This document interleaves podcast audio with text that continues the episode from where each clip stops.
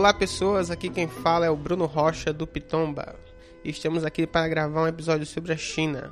Quem está na mesa com a gente? Aqui é Felipe Augusto, socialista de iPhone, vagabundo aqui, morador do Rio de Janeiro, tentando estudar um pouco o dragão chinês. Foi, foi objeto do meu TCC, mas sem grandes academicismos. Bora aí. Alô, pitombeiros, pitobistas, não sei qual é o gentílico.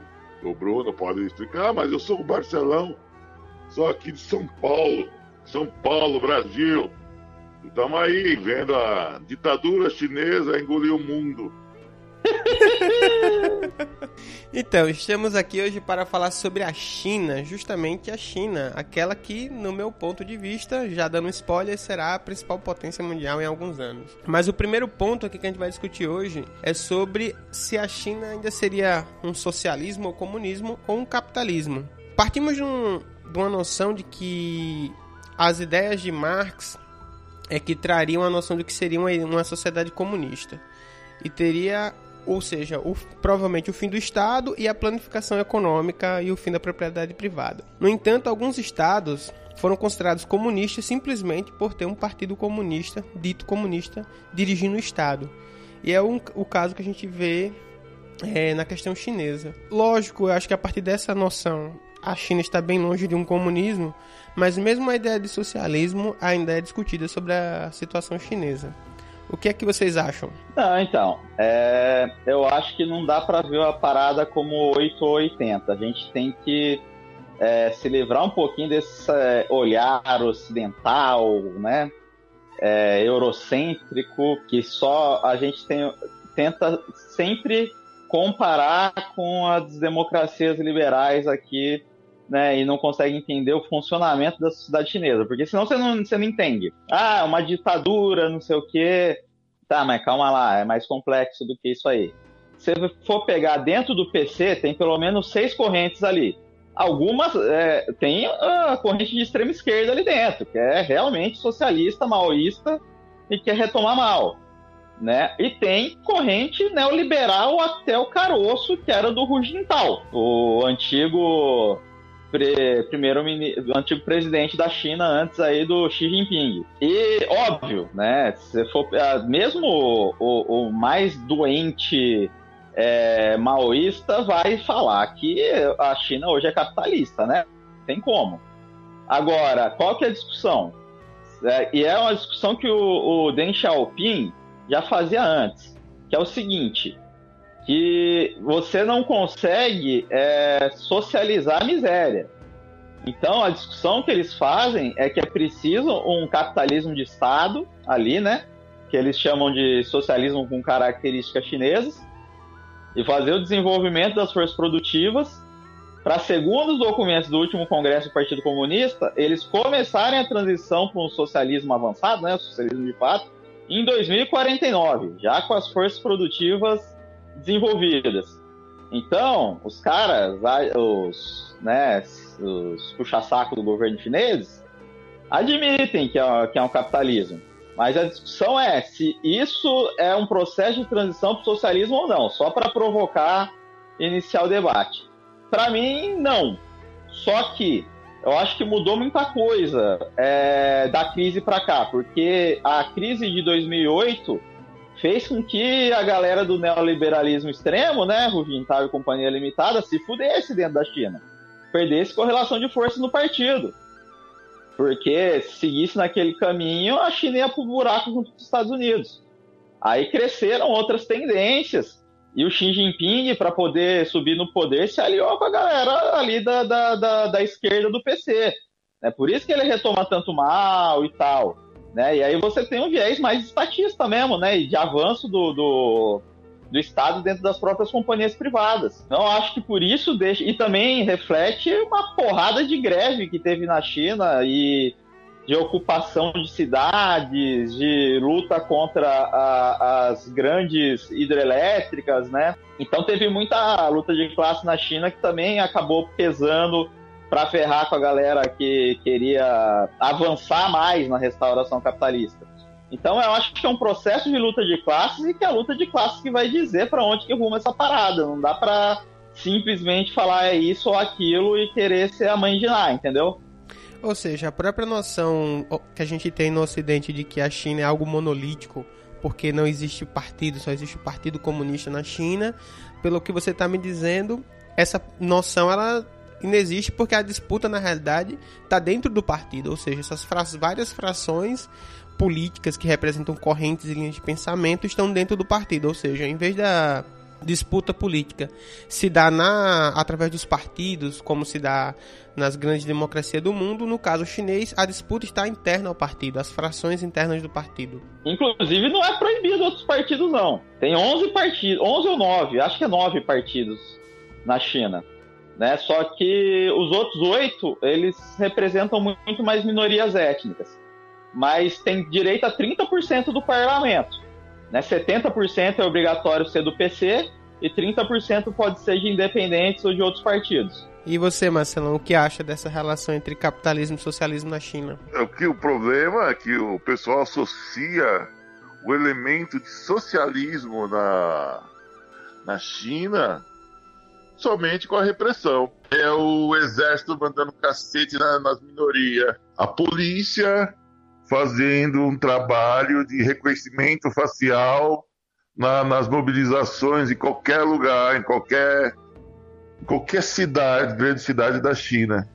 Então é só isso, os elementos de socialismo. É, os elementos de socialismo que aparecem aqui no, no fim do mundo, né? O Ocidente é mais o pessoal da Europa e América anglo-saxônica. Mas os elementos de socialismo que nós recebemos aqui no, nesse fim do mundo, como diz o Papa, é só a repressão. Né? Repressão, repressão, repressão. Não, não tem mais aqueles critérios clássicos se você debate monopólio do, do comércio exterior chinês. Não, não tem mais nada disso aí. Então, mas no caso, eu tava vendo esses dias um. estudando um pouco para gravar esse episódio. E eu me lembro que a China ainda controla o monopólio, o, tem o, o monopólio do comércio exterior. A diferença é que ela abre cotas, mas ela controla os capitais, remessas de capitais, controla tudo. É tanto que acho que as companhias estrangeiras que atuam na China, elas só podem enviar para suas matrizes que 30% do, do lucro obtido na China. O resto tem que ser é, invertido em investimentos na própria economia chinesa.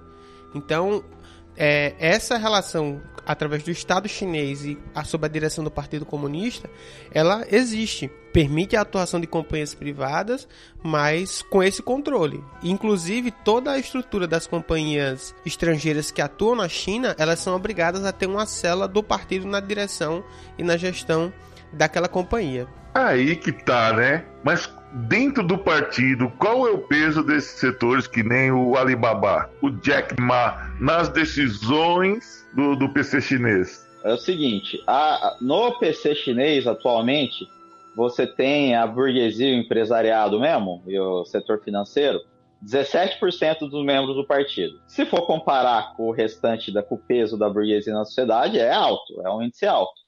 Só que para além disso, né? Tem todos os vazamentos lá do offshore leaks, né?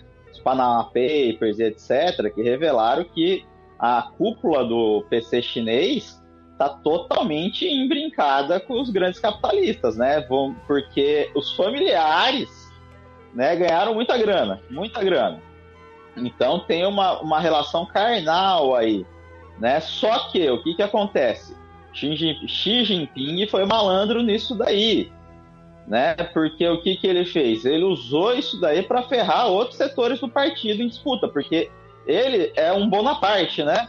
Como tinha uma disputa que estava muito férrea dentro do partido, colocaram um cara de uma fração minoritária, né? Ele era ali da fração nacionalista, que, que tinha pouco poder, era mais para arbitrar ali entre as alas.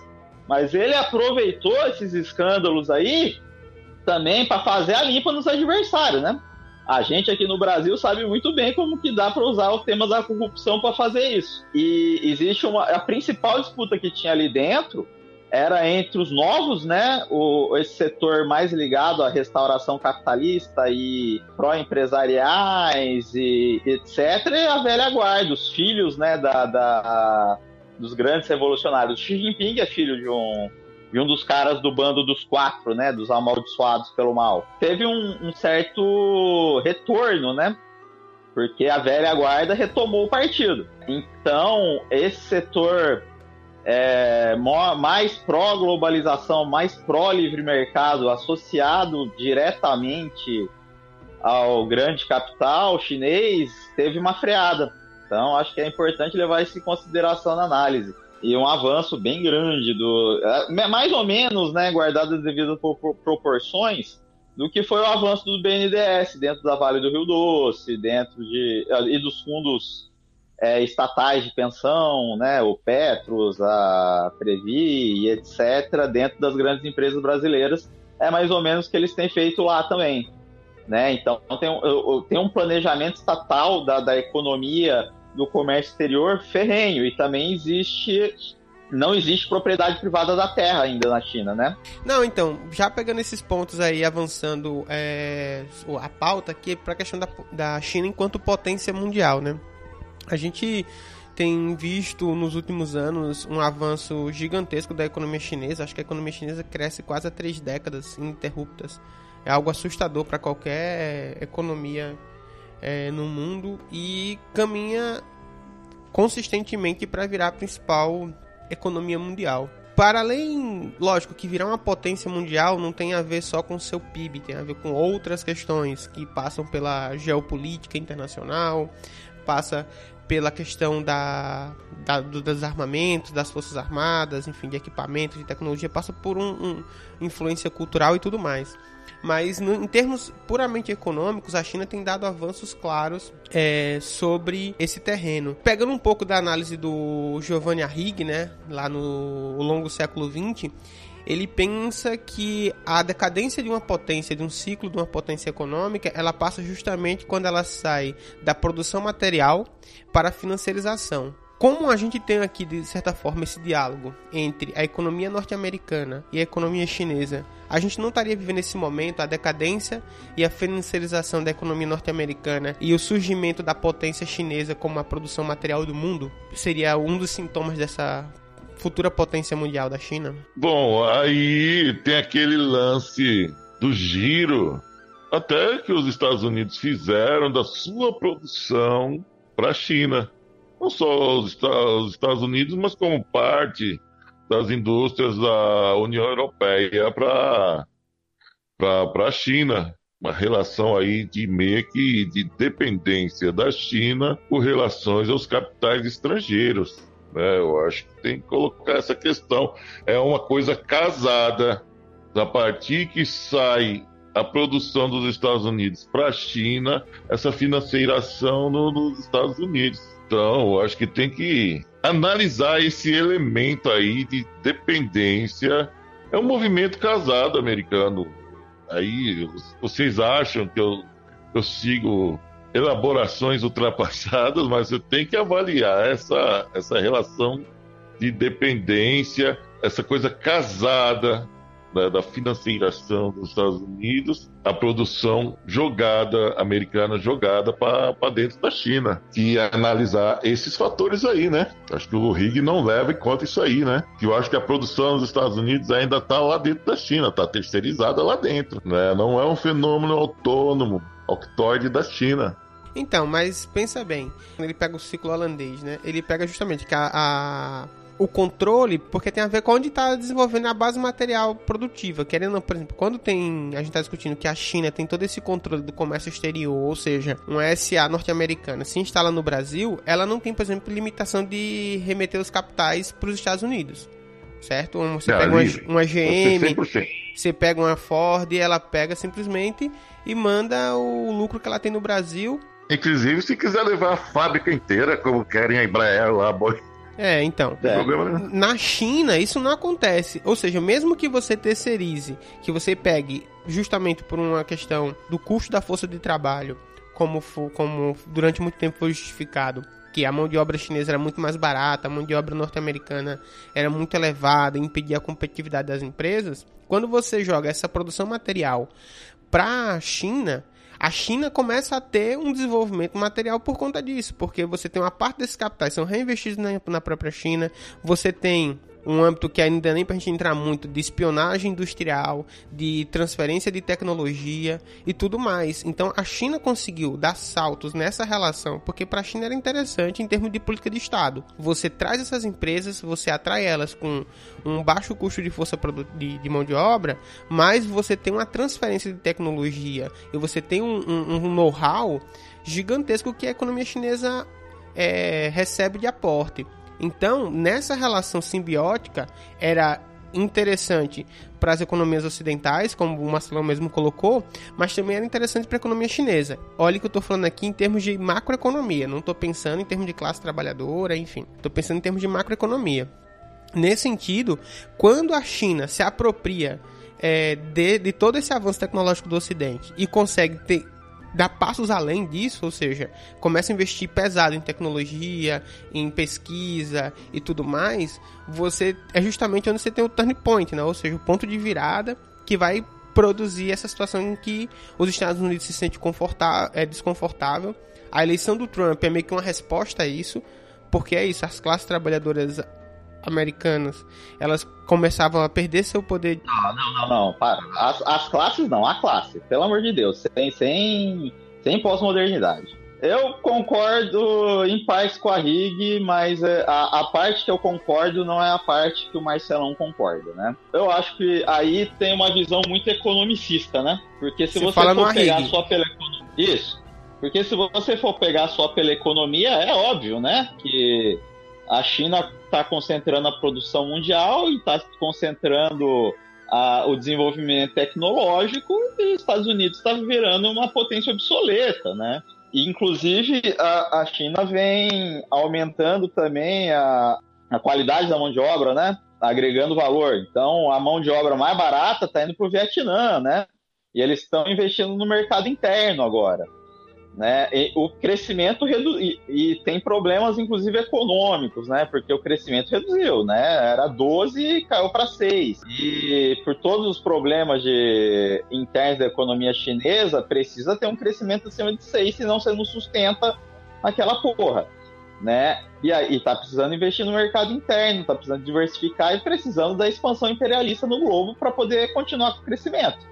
Né? Por isso os investimentos aí na África, na América Latina, até na França e na Europa, né? Porque tem todos os limites para a expansão do capital, né? E, e, eles saírem da armadilha de ser um país de renda média, né? Então ele tem, tem dificuldade também para poder passar para a próxima fase. E tem a, a questão que vai além da economia, né? Oh, ah, só para finalizar a questão da economia, é, eu acho que esse ponto que o Marcelão pegou é o contrário, né? Quem está dependendo de quem é os Estados Unidos depende da China, né? Porque Estados Unidos estão endividados até o caroço com, com a China. Justamente, a China é uma, da, uma das principais detentoras de títulos da dívida, dívida pública norte-americana, né? São trilhões ali de dólares em títulos da dívida americana. Se a, a, a China é, resolve cobrar essa parada aí, os Estados Unidos quebra e era uma vez o dólar. Só que os Estados Unidos tem algumas coisas que a China não tem. O, o, o dólar também não é interessante para a China fazer isso, porque aí quebra o seu principal investidor, né? Mas os Estados Unidos ainda tem o dólar, que é a moeda de reserva mundial, então pode manejar a economia mundial não da maneira o que Obama, ele o Obama imprimiu o Obama imprimiu dólar, meu. Eles imprimem dólar, imprimiu dólar Exatamente. pra cacete. Os Estados Unidos ainda é a principal potência mundial. Né? O que a gente está discutindo é se a China pode vir a se tornar. E além do, do, do dólar, os Estados Unidos têm poder militar, amiguinhos. O, o, a história do mundo é a história da luta de classes e da luta militar. Né? Geopolítica envolve isso. Os caras não vão assistir quietinho isso, não. Entendeu?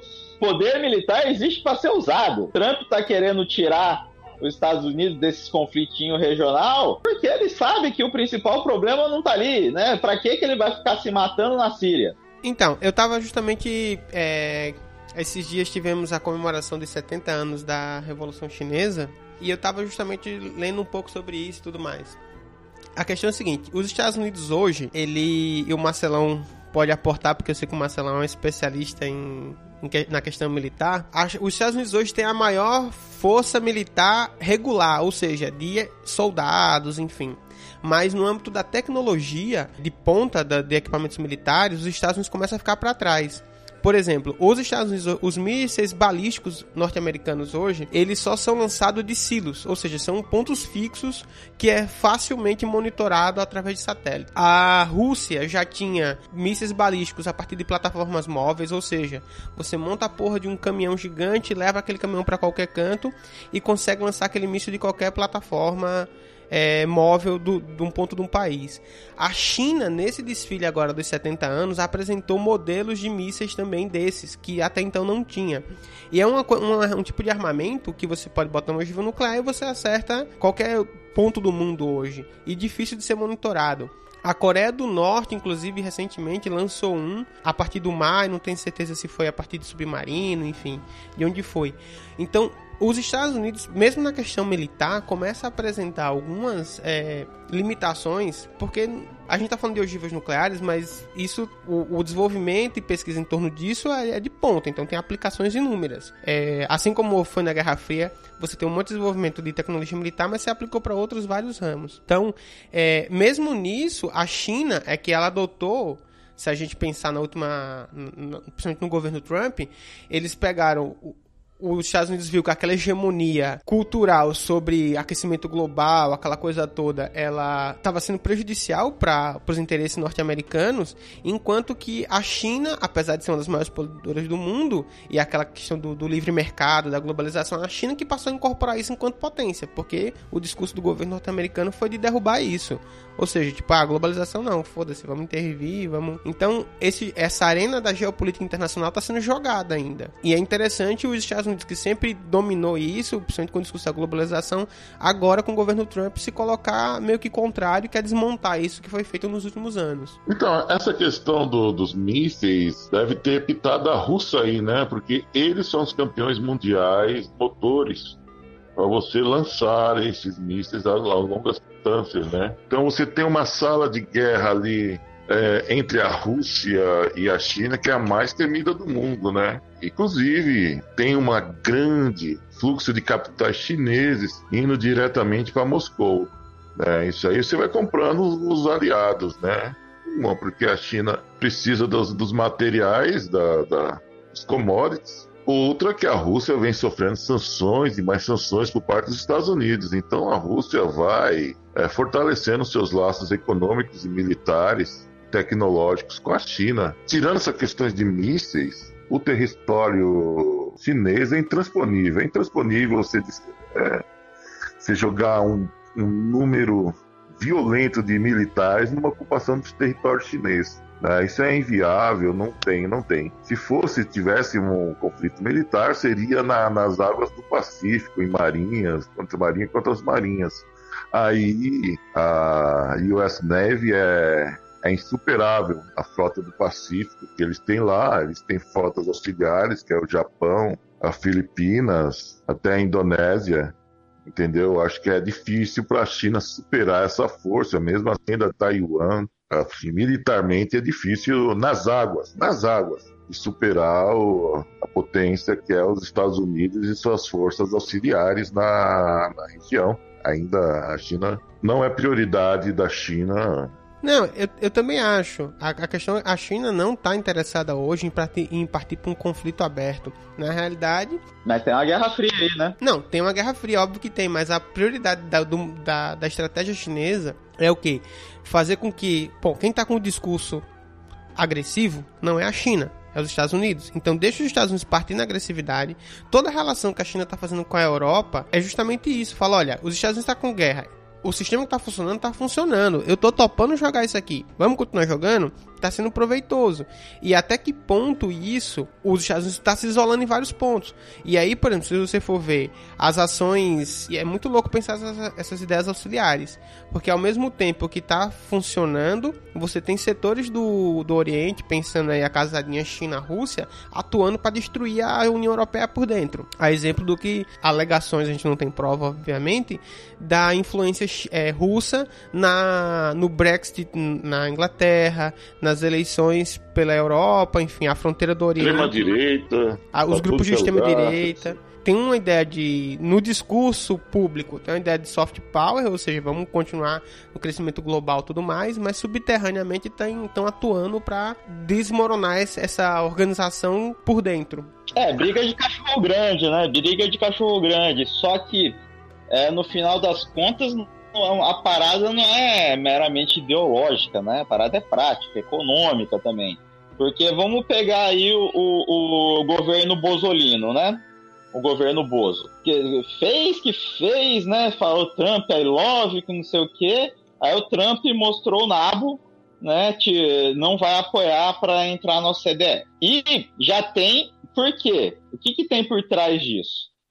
O Bolsonaro já tinha marcado uma visita à China no mês que vem. Aí, por quê? Porque caras, o Guedes, quer fazer um milhão de privatizações e quem tem dinheiro para comprar isso aí? É o Xing Ling. Entendeu? No, os Estados Unidos não vai comprar porra nenhuma. Quem vai comprar a Eletrobras, né? As subsidiárias já estão comprando. E que vai comprar a Eletrobras de conjunto é a State Grid chinesa. Quem vai comprar os Correios é o Alibaba. Então, não, não, não adianta. O mesmo que tenha toda ideologia contrária, cara, quem tem dinheiro para poder investir é os chineses. Então, é, é muito difícil só pela via econômica, os Estados Unidos vencer isso daí. Não, concordo. E é tanto que, por exemplo, até por, porque também não existiria interesse é, norte-americano, porque não é só tem a ver com escoar sua produção também. A China, ela tá pensando em reserva de matéria-prima e o Brasil é uma reserva gigantesca de matéria-prima, seja para alimentar a população chinesa, que chega a quase 2 bilhões de pessoas, é, seja para alimentar a indústria chinesa. A gente tem a maior reserva de aço, de ferro do mundo e, e, outros tantos minerais, alumínio e outros. Mas também pensar o escoamento do produto. Hoje, por exemplo, boa parte do que é consumido no Brasil, em termos de produto industrializado, não é feito aqui. O que a gente tem, por exemplo, inúmeros produtos, é tudo feito na China. O máximo que as empresas brasileiras fazem é parceria com fábricas chinesas para botar o logo da empresa brasileira, mas é tudo produzido na China. Uma parte do que seria produzido aqui, então você tem essa a, a, a intenção de inclusive de adquirir essas companhias, ela, ela passa pela questão de você primeiro, criar uma relação mais estreita na, com a fonte da matéria-prima e ajudar a escoar a produção. Porque, por exemplo, boa parte das coisas que vem pelo AliExpress, ele é escoado pelos Correios brasileiros, para distribuir pelos Correios brasileiros. E o sistema, sinceramente, hoje é ineficiente. Eu sou um consumidor do, dos produtos chineses através do AliExpress. Tem esse gargalo, então esse investimento, eu tava vendo os últimos dados que eu tava vendo do ano passado, era que chegava por dia no Brasil 300 mil pacotes. Isso de pessoas físicas. Não tô pensando nem nas empresas que importam containers e mais containers de coisas da China. É a pessoa física que tá comprando direto da China. Inclusive, eu lembro outro dia que tinha um ministro de Estado aí falando que tinha o, é, o camelódromo virtual, que a galera comprava muita coisa na China para revender no Brasil. Então, enfim, essa questão é concreta na economia. Então, e as empresas norte-americanas não têm essa relação com a economia brasileira tão massificada. É, tem que falar também, é, a China lá na Eurásia, ela tem um projeto que é a nova Rota da Seda, né? É um contraponto a as políticas econômicas da União Europeia, né, para centralizar tudo em Pequim. E ela está disputando aí vários países, está fazendo puxadinho, mudando a rota para lá, desviando para a Turquia e, e, seduzindo a galera com, esse, com esse, essa propaganda aí, né? Tem que ser colocado também, né? Ela tem esse contraponto à, União Europeia, realmente, ela está financiando junto com a, com a Rússia diversos para estourar a União Europeia por dentro, né? Nos Estados Unidos, ah, não sei se vocês viram agora, eles estão seduzindo agora a produção agrícola. Agrícola, compara 50 bilhões em produtos da, da indústria agropecuária americana agora, né? Eu acho que até o Biruliro tá comendo bola, tomou esse chapéu aí. Mais um, né? Não é o primeiro que o Trump dá no Biruliro na questão da relação com os chineses. Né? A gente fala que eles estão eles estão em disputa, em disputa até pode chegar às raias militares na questão de Formosa, Taiwan, mas por outro lado, os chineses estão investindo dentro dos Estados Unidos e isso é o público da América Profunda, do Trump, onde pega o cinturão da Bíblia, que são os estados mais agropecuários, que é base violenta do Trump e, e influi no colégio eleitoral dos Estados Unidos. Trump não precisou do voto majoritário da população para se eleger na, na última eleição, mas sim o voto do colégio. E os chineses estão financiando justamente essa galera trumpista. Então é uma questão é muito complicada você fazer a, as avaliações assim, é frio, né? Então tem que dar uma colocar os elementos aí desses tensionamentos. Eles fazem um, um jogo para as classes médias urbanas, tal, mas você vê é, os chineses dando uma baita força. Procura aí na internet. 50 bilhões agora. Um contratinho fechado. Soja. Soja que o Bilurídio está falando aí, ó. Venda para China. É muita coisa.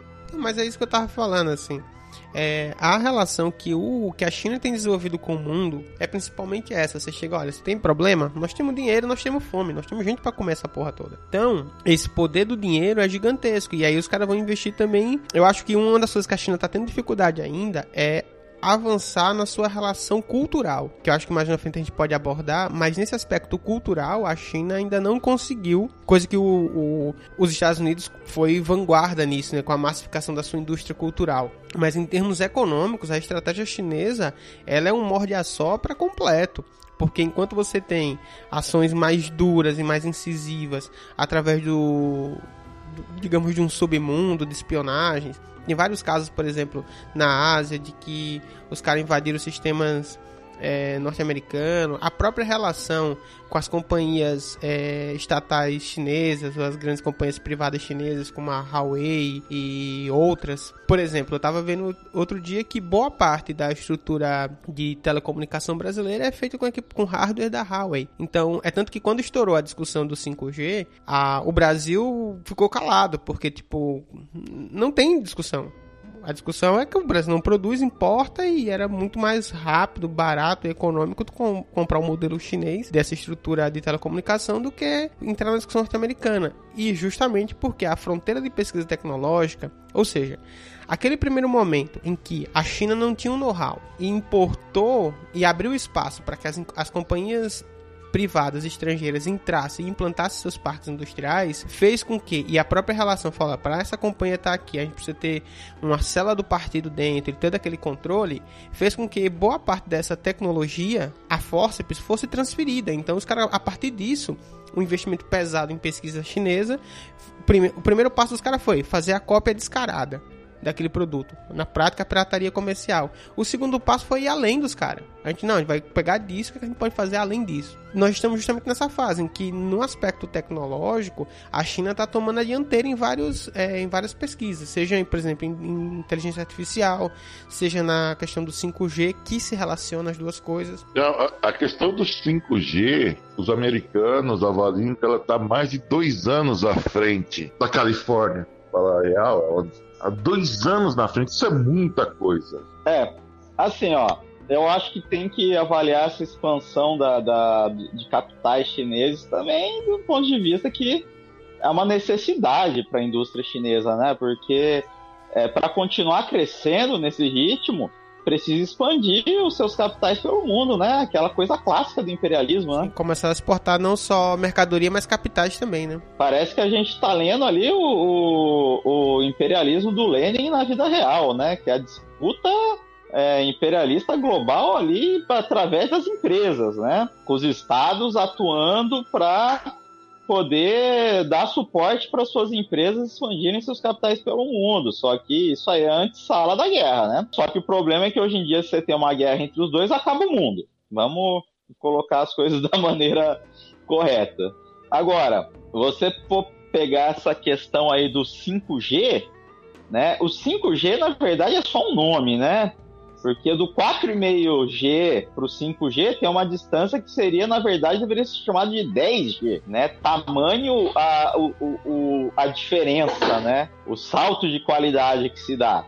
E o que você né, altera completamente um monte de coisa. Por exemplo, você vai deixar de ter TV a cabo, porque é, você tem uma velocidade tão grande que uh, alguma já hoje alguns canais estão vendendo eles separadamente para ser assistido via internet. E aí acabou, qualquer canal vai fazer isso, porque você vai ter uma qualidade de sinal muito maior você comprando aquele pacote separado na internet como se fosse o Netflix, né, do que você comprando um pacotão de TV a cabo, né? Isso é só um exemplo, né, do, das coisas que dá para fazer, né? Você nem precisa de Wi-Fi, para que que você vai ter Wi-Fi se você tem 5G, entendeu? E num preço barato? Isso altera muito as relações comerciais e isso foi também um problema é para terem é, limado o Brasil da OCDE, porque o Trump queria, né, que o, que o Bolsonaro expulsasse a Huawei do país. E não tem condições, né? As próprias contradições internas do governo não Os permitem Bozo isso. matam o Bolsonaro.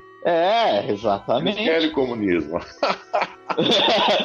Cara, é, qual foi o primeiro país que a bancada do PSL foi visitar? A China, era justamente disso que eu ia falar agora. Que os caras, inclusive, foram. o Mourão- Você pega a questão do 5G. O Morão não sai da China. A questão do 5G é que toda tecnologia ela pode ser hackeada do exército americano, da marinha, da força aérea, pode ser ha- hackeada pelo exército chinês. Então você joga drones, mísseis, tudo, tudo que tiver tecnologia digitalizada, só se for de ponteiro que o 5G não pega. Então, se você Também. jogar um míssil, o 5G chinês, que é mais rápido, feito na Caltech, pode entrar no sistema e virar um, um míssil nuclear americano, por exemplo, para jogar em Washington. Então, é um problema de defesa que o Trump fala que é real, é concreto.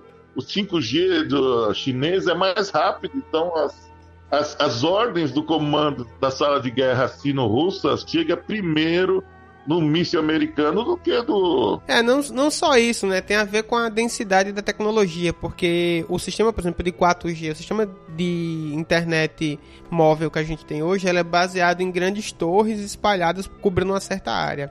A ideia do 5G é que você tenha torres pequenas, a penetração dessa, dessa tecnologia, desse sinal, ele é baixo, mas como é uma rede gigantesca, ela acaba atuando de forma mais densa e capta tudo do entorno. Então, e uma das coisas que os caras estão testando na China, por exemplo, é que eu tava até pensando esses dias, a China vai ser o primeiro país a abolir o papel, o dinheiro em papel. Porque até a galera na feira já trabalha tudo com QR Code, é tudo pagamento digitalizado. Então, pensar que a internet das coisas, que é onde passa boa parte do, do, do fluxo de capitais e tudo mais vai ser todo digitalizado e você ter fragilidades, você ter uma, uma- um país, uma potência mundial é, dominando essas tecnologias, é um impacto gigantesco. Então, é uma, um- você vai perder muito de- desse fluxo de capital. E lógico, tem essa, essa implicação da questão da, da defesa, porque é isso, se você tem. Eu tava. Eu, eu até compartilhei com o Marcelão outra vez que os caras estavam usando aquelas Mi Band, que é a. Os, aqueles Eu relógios tenho. de pulso para fazer treinamento em bases secretas no Afeganistão. Apareceu, apareceu, caguetou as bases. É, os caras entregaram as bases porque estavam usando um relógio para fazer esse taque, medir batimento cardíaco e aí vazou, ou seja, uma coisa que era secreta, a partir do uso de uma tecnologia local, a- vazaram as bases. Então, é um problema real de Nossa segurança. senhora. né? É, é, só falta o meme do Caetano, né? Meu Deus, como você é burro. Mas acontece, cara. Imagine a quantidade. O cara tá lá dentro da reunião do alto comando usando o WhatsApp. Então, é tanto que quando o- você vai pegar no Brasil, por exemplo, quando ia ter reunião com a cúpula militar do governo, os caras vistoriavam todo mundo, ninguém entrava com celular. Não, eu só queria salientar também que, assim, o 5G é o que já tá pronto para vender. Mas as coisas que os caras estão. As tecnologias que os caras têm em laboratório é um negócio fora de série. Os caras estão trabalhando com física quântica, entendeu? Para tecnologia de informação e para telecomunicações. Que é o seguinte, eles estão trabalhando com o conceito de células gêmeas, né? Que é uma velocidade superior à velocidade da luz. Por quê? Como que é possível isso? Se você cria células gêmeas, né? é, E essas células são quanticamente gêmeas, se é uma partícula subatômica que você tem lá, o quark, né? Quark, eu acho o nome. É, tá no, tá no, no- nos Estados Unidos e a, a partícula gêmea dele tá na China, se você girar a partícula aqui na China, instantaneamente vai girar lá nos Estados Unidos, a partícula gêmea. Ou mesmo no espaço. Se você põe um satélite no espaço com uma partícula gêmea e a outra partícula tá lá no Iêmen, girou lá no Iêmen, girou lá no, no, no satélite. Entendeu? É, é, esse é o nível do, de tecnologia que os caras estão desenvolvendo. Tem uma diferença em relação a. Lógico, nem tudo é publicizado, mas principalmente as empresas norte-americanas, ela tem um interesse em publicizar muito rapidamente. Por exemplo, essa questão do computador quântico, o Google alcançou uma, uma barreira aí do, do computador quântico e publicizou. A diferença é que como a economia chinesa ela é muito dirigida pelo Estado, tem muito esse segredo de Estado, o, a revolução chinesa não tem muito controle. Você vê muito isso na controle da comunidade internacional, eu tô falando. Então não dá para ter certeza do que os caras estão desenvolvendo na China. Só tem certeza quando os caras formatam um pacote e começam a vender é, no mercado internacional para outros países, implementar tudo mais. Mas até então, você só tem insinuações. Um exemplo disso é a questão da inteligência artificial a partir de redes neurais, que na prática, se os caras conseguirem desenvolver isso, ou por exemplo, para controle de população, inclusive retomando a ideia do por que, que a comitiva do PSL foi para a China, eles queriam entender o sistema de reconhecimento facial que o governo chinês está implementando lá. Um sistema de controle de pessoas a partir do reconhecimento facial, que é gigantesco. O governo chinês quer implementar isso para fazer controle de fluxo populacional, de serviços públicos, verbas assistencialistas e tudo mais. Então a gente tá. É quase uma, uma, ficção científica distópica absurda você pensar nisso. É, tem um lance meio Black Mirror, né? Isso aí tem a ver também com o próprio desenvolvimento do mercado interno chinês, por incrível que pareça. Porque é que, é, é, é, eles usam isso meio que nem um cadastro positivo. A pessoa é avaliar, é, não o reconhecimento facial. O reconhecimento facial vem um pouco nessa lógica também. Né, de porque o, o, o chinês em geral ele tem um apoio tremendo ao Xi Jinping, né? A gente tem uma ilusão de que ah, é porque é uma ditadura, né? As pessoas não se manifestam contra porque é, é uma ditadura, não sei o quê. Não! Os caras têm um apoio gigantesco, né? Dentro da China. É o cara mais popular desde mal, né? O Xi Jinping. E essas tecnologias de reconhecimento facial, né? Ou esses programas aí que a pessoa tem no celular para ser avaliado, né? Que nem o Black Mirror mesmo. Eles têm apoio da população, né? Porque essa questão da corrupção, né? E do, do é, é reivindicado, né? Como se o governo tivesse protegendo a população contra as grandes empresas ao realizar esse cadastro positivo, né? E ao fazer todo esse controle. Tem essa, esse controle rígido, mas que no fundo é, não é tão diferente do que o cadastro positivo vai ser no Brasil.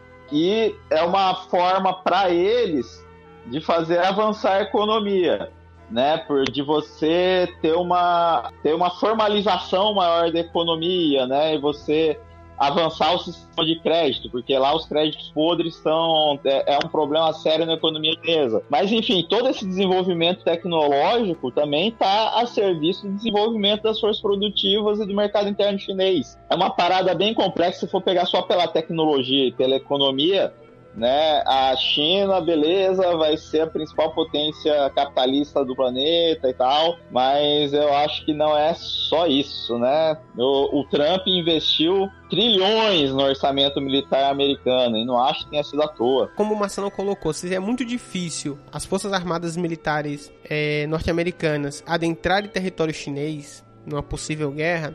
É impossível, é impossível essa coisa se daria justamente nas bordas ali na Ásia, como já está acontecendo. Mas, ou seja, é aquela linha da Guerra Fria em que a, a coisa estoura bastante na periferia. E aí a gente pode trazer a, a disputa hoje econômica em torno da América Latina.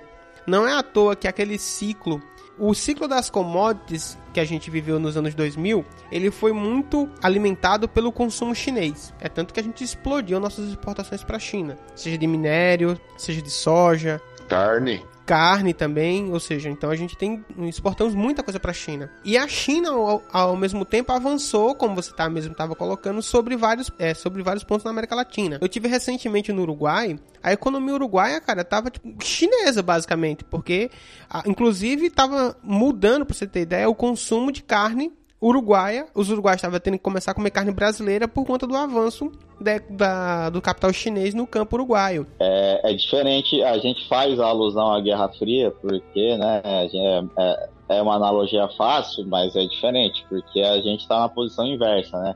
A União Soviética ela não tinha condições né, de acompanhar o desenvolvimento tecnológico né, e, e a financiarização da economia americana. Então, sem a luta de classes, sem expandir a revolução, ela estava fadada ao fracasso né, ia perder a Guerra Fria. Só que os Estados Unidos agora está na posição inversa. Se for só comendo pelas beiradas, ele vai perder. Só que ele tem um exército mais poderoso. Então, eu não sei. Eu acho que isso aí pode evoluir para além da comida pelas beiradas. Eles podem não invadir por terra, mas eles podem bombardear a porra toda com a força aérea. Isso, claro, que não é uma parada de curto prazo, porque seria muito prejudicial para a economia americana também, mas eu não descarto. Não, não, não. Com a sala de guerra sino-russa, não tem, não tem como você pa passar pela, pela força russa, por exemplo. Tem, cara. Eles vão dar, a batalha vai ocorrer com forças aéreas e navais na, no, no, no, campo do, do, Pacífico. É o Pacífico o cenário bélico. Ali vai a força, a força naval chinesa, vai a Força Aérea, tudo, perde, perde para os Estados Unidos. E suas forças auxiliares. Megazord, Japão tem Megazords lá escondido, cara. Você não pode brincar com o Japão, por exemplo. Mas bombardear a China, cara, eu acho que não, hein, cara. Com sistemas é, como S-400 lá, não passa, não passa nem fudendo, não passa nem fudendo. Isso é, mas eu tô lá, pensando num cara. cenário de, de, daqui a 20 anos. Eu quero ver a Força Aérea Americana testar seus aviões lá com o sistema russo lá embaixo, cara. Eu duvido, eu duvido, eu duvido. Vai ser um fracasso total. Se os caras pode... que perderam o controle da economia global, não sei. Então, mas por exemplo, se eu vou pegar a questão recentemente, que o, a ponta de lança hoje da, das Forças Armadas norte-americanas são os drones, né? Tem um soldado lá de 20 e poucos anos numa sala de controle no conforto ar-condicionado na Califórnia, pilotando um drone a 4 ou 5 mil quilômetros de distância, jogando míssel em cima da, de uma população de um país do Oriente Médio e tudo mais. Mas até isso a galera começou a derrubar esses. localizar esses, esses drones e começar a derrubar. Ou seja, o que é a ponta de lança, a galera tá começando a ter antídotos para isso também. Pensando, por exemplo, em termos de, de, de intervenção. A gente tem, trazendo um pouco para a discussão da América Latina e como isso se reflete aqui. Você tem a questão da Venezuela. O Trump e a o grupo de Lima lá estava super empolgado, querendo fazer uma intervenção militar na, né, na Venezuela, o governo brasileiro aí se metendo, avaliando a possibilidade, que tinha que derrubar. Aí, aí, aí o Putin mostrou a trolha.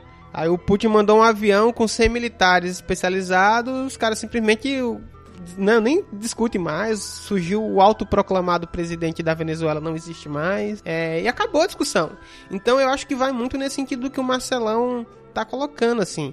Os Estados Unidos, por mais que tenha a maior efetivo militar do mundo e tenha um dos maiores gastos militares do mundo, tecnologicamente, que é onde. Porque hoje a, a coisa não se decide pelo número de homens alistados e treinados que você tem, mas sim pela fronteira tecnológica e pela inteligência e contra-inteligência. E nesse sentido, a Rússia tá anos à frente. A Rússia hoje, por exemplo, tem o maior arsenal nuclear do mundo, maior que os Estados Unidos, inclusive, no número de ogivas nucleares. E os caras estão com mísseis balísticos, tem a economia russa tem investido muito nisso. A chinesa também está vindo junto.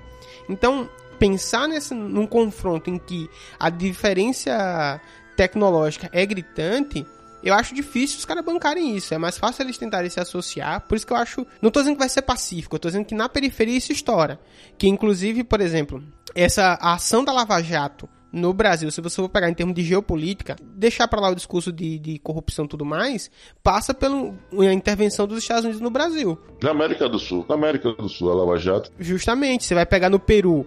O que está acontecendo no Peru agora dialoga diretamente com a, com a questão da Lava Jato. Da Lava Jato. E aquele, o, a ideia dos BRICS, o Banco dos BRICS, que era a ideia justamente alinhar o Brasil nesse bloco oriental, intervir no Brasil, que era o principal país da América Latina, era justamente quebrar essa aliança o BNDES como um dos principais bancos que é, financiavam as empresas, a política dos campeões nacionais, a gente está no meio dessa encruzilhada. Tudo que a gente está sofrendo hoje, o governo Bolsonaro, apesar de suas contradições, que a gente apontou aqui, que uma parte dele, inclusive, vislumbra na China esse principal parceiro, ele é fruto dessa disputa. Se não fosse essa disputa internacional, um pouco da, da questão da crise econômica de 2008, que limita as margens de ganho de capital e a questão da, dessa construção da hegemonia chinesa na América Latina que estava se dando de forma, entre aspas, pacífica, não existiria esse rebuliço que teve aqui. Então, essa intervenção, eu acho que ela está totalmente casada, entendeu? Só que assim, não esqueçamos que os Estados Unidos está começando a tomar a trolha na América Latina também, né? Olha a Argentina aí, que o Macri já tá moribundo,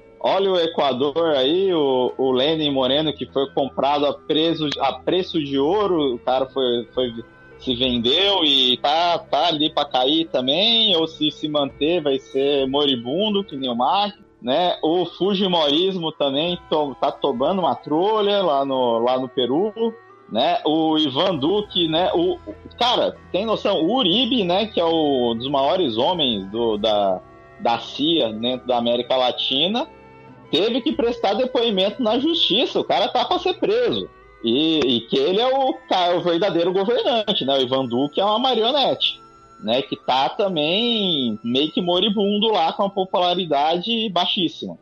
O cara lá do Paraguai também, da extrema-direita lá, que é genro do Stroessner, cara tá num processo de impeachment nas costas. Então Unidos tá com né? É, esse mesmo, Mário Abdo. E aí envolve justamente também de novo o Brasil, por exemplo, nessa questão do Paraguai, porque tem a ver com a renegociação do acordo de Itaipu, Itaipu. né? Pela o que eu tava vendo segundo o jornalista Nassif, envolve diretamente a família Bolsonaro, porque ia é, favorecer uma empresa privada ligada ao clã. Isso. E o Bolsonaro queimou o Major Olímpio, soltou ele, Tá dando todo esse rosco aí no PSL. Mas vem cá, vem cá, o Felipe falou uma coisa que eu não posso concordar jamais. Ixi, lá vai. Ele falou na questão tecnológica que os russos não podiam competir. Olha, se você pegar a discussão tecnológica mesmo, é notório que a União Soviética venceu a corrida espacial, cara. Quem domina os céus até hoje com sua propulsão é a tecnologia russa. Então não foi por não, falta tá. de tecnologia, não foi por falta de tecnologia que a União Soviética tinha para dar e vender, cara. Não... É, mas vai pegar a produção de software. Eu acho que aí a gente vai ter que fazer um, um episódio sobre Guerra Fria para discutir isso, porque eu acho que vai ficar um tema muito complicado pra gente debater agora. O foco é a China. Não, mas pelo amor de Deus, cara. Não, mas não dá, não dá. Quem ganhou a corrida espacial, cara?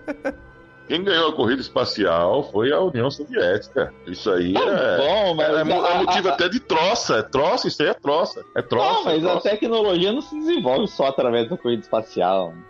Não, é, mas o eu tô que falando. Eu acho, assim, só, só pra gente tentar pacificar aqui, eu tenho tendo acordo com o Marcelão e tenho parte de acordo com o Felipe. O que que acontece? Eu acho a, difer... safado. a diferença da ação norte-americana é que eles pegaram boa parte da tecnologia desenvolvida na corrida espacial e reverteram isso para, digamos, uso doméstico. Então, você vai ter uma série de aplicações, até do, da discussão do travesseiro do, da NASA do Felipe, que inclusive. Do de... Marcos Pontes. Do Marcos Pontes. Nossa, que suco, que suco, que suco.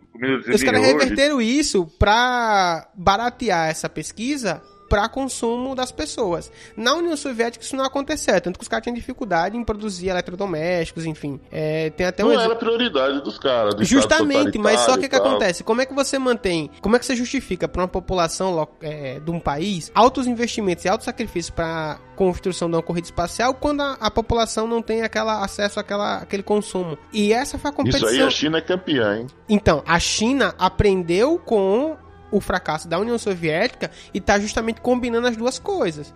Tem a vantagem, obviamente, de ter a maior, uma das maiores populações do mundo. Formou uma classe média consumista pra caralho e não vai voltar atrás no seu padrão de consumo. Nem fudendo. Isso é verdade, verdade atendo a reivindicação do Felipe. Não seria Hong Kong justamente uma tentativa do Ocidente de fazer essa intervenção interna na, na China, já que não o confronto direto não é possível, você faz uma. A, a exemplo do que aconteceu com o Brexit, a exemplo do que aconteceu na, na eleição brasileira, Hong Kong não seria um desses fatores que permitiriam justamente desestabilizar o sistema de desenvolvimento econômico e social chinês? Ó, Hong Kong, para mim, é ali é 2013, junho de 2013 no Brasil. Né? Você tem os, os problemas internos, sim, né? De, eu acho que a defesa das liberdades democráticas é uma demanda importante, que é uma conquista da classe trabalhadora no mundo, né? As liberdades democráticas, né? Que acontecem apesar da vontade das burguesias locais né? Lá eles pô, demorou muito para conquistar isso, porque era uma ditadura a colonização britânica,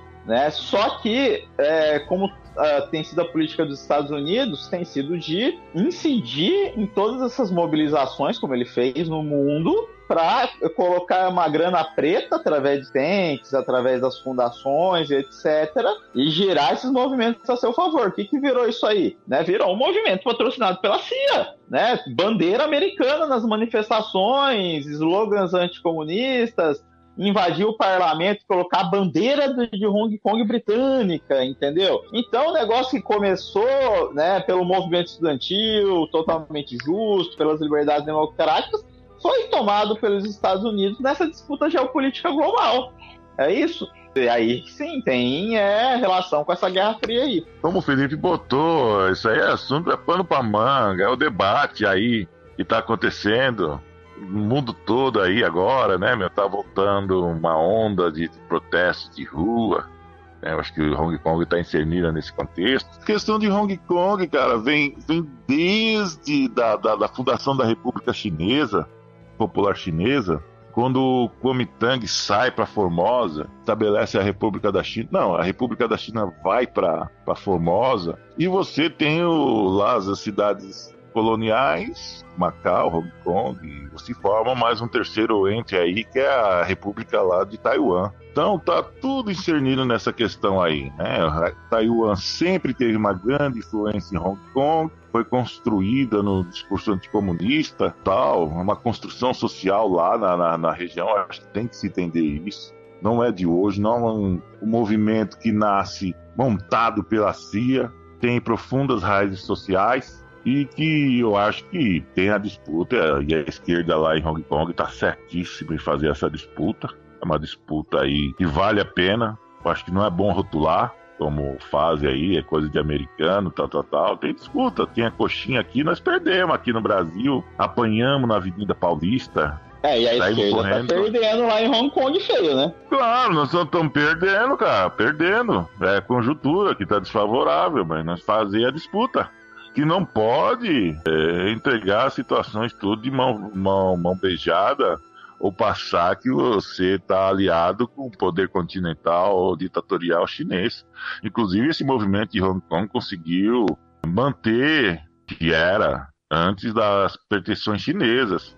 A China queria avançar no sistema judicial de Hong Kong e tal não conseguiu, recuou. Isso é uma importante vitória. Para mim, eu acho importante, né? Ah, mas tinha trabalhador lá nas manifestações coxinha tinha. verde e amarela até aí.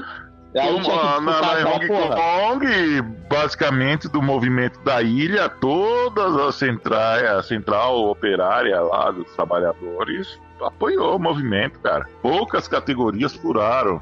Poucas. Ah, mas poucas, uma cara. coisa era o começo, outra coisa é o que virou. Não, não é que virou. Agora, se você não for fazer movimento de rua por causa que, que a burguesia com medo de fritamento, cara, vai para casa. Ou se não, vai para Shenzhen. Ou Macau, cara, eu, eu, eu, não vou pra manifestação de coxinha. Pra, pra, é, que é a mesma coisa. Você perdeu a coxinha. Tá em disputa Ó, lá, seguinte, seguinte, seguinte. Ih, acabou a disputa já. Acabou, acabou a discussão, acabou. acabou a discussão. Vamos todo mundo almoçar, porque já são 11 horas da manhã. É coxinha. Você que vai querer puxar isso aí essa hora do campeonato. Essas provocações, é, saiu, tá todo mundo aliado com a repressão chinesa. Mas sabe por que eu fiz isso? Só que nem o Bolsonaro, cara. Só o caso que vai chegar a 5G aí, o Dória vai trazer os 5G, vocês falam, não, é China, é ditadura, vamos matar todo mundo. E quem for contra o, o novo Mao Tung lá. Mas eu fiz isso só pra gente ficar com o gostinho desse final aqui, dessa disputa, desse calor, pra gravar um próximo episódio sobre Hong Kong Kong, entendeu? E sobre o Equador. Então, fiquemos aí na expectativa para os novos episódios que gravaremos juntos. É isso aí, galera. Muito obrigado. Beijo na bunda, até a próxima. Falou, até mais, Pitão Verde. Falou. Falou.